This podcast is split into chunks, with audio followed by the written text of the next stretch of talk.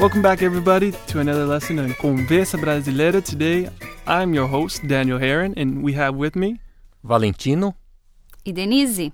And this lesson is about directions. It's called Tô Perdido. What does Tô Perdido mean, Denise? I'm lost. Ah, you're lost. And so, what's going on in this lesson?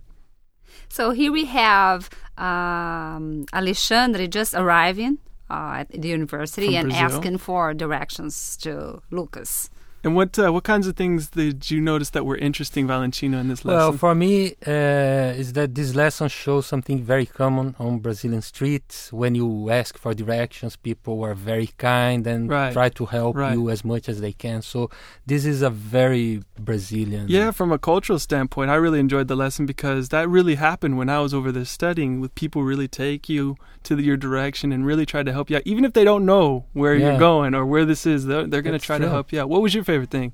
Well, I really enjoyed uh, thinking about the different verbs that we use when we are um, given directions in Portuguese. Things that we even don't think about when we are, you know, speaking Right. Portuguese, like uh, verbs like pegar, Mm-hmm. uh, sair, dar, cair. So we use them so frequently that we even don't think about them. So, So it was a simple dialogue, but it's got some really useful stuff in it. So be sure to check it out online. Be sure to click on the pop ups, check out the discussion board, and of course, download the PDF to help you out.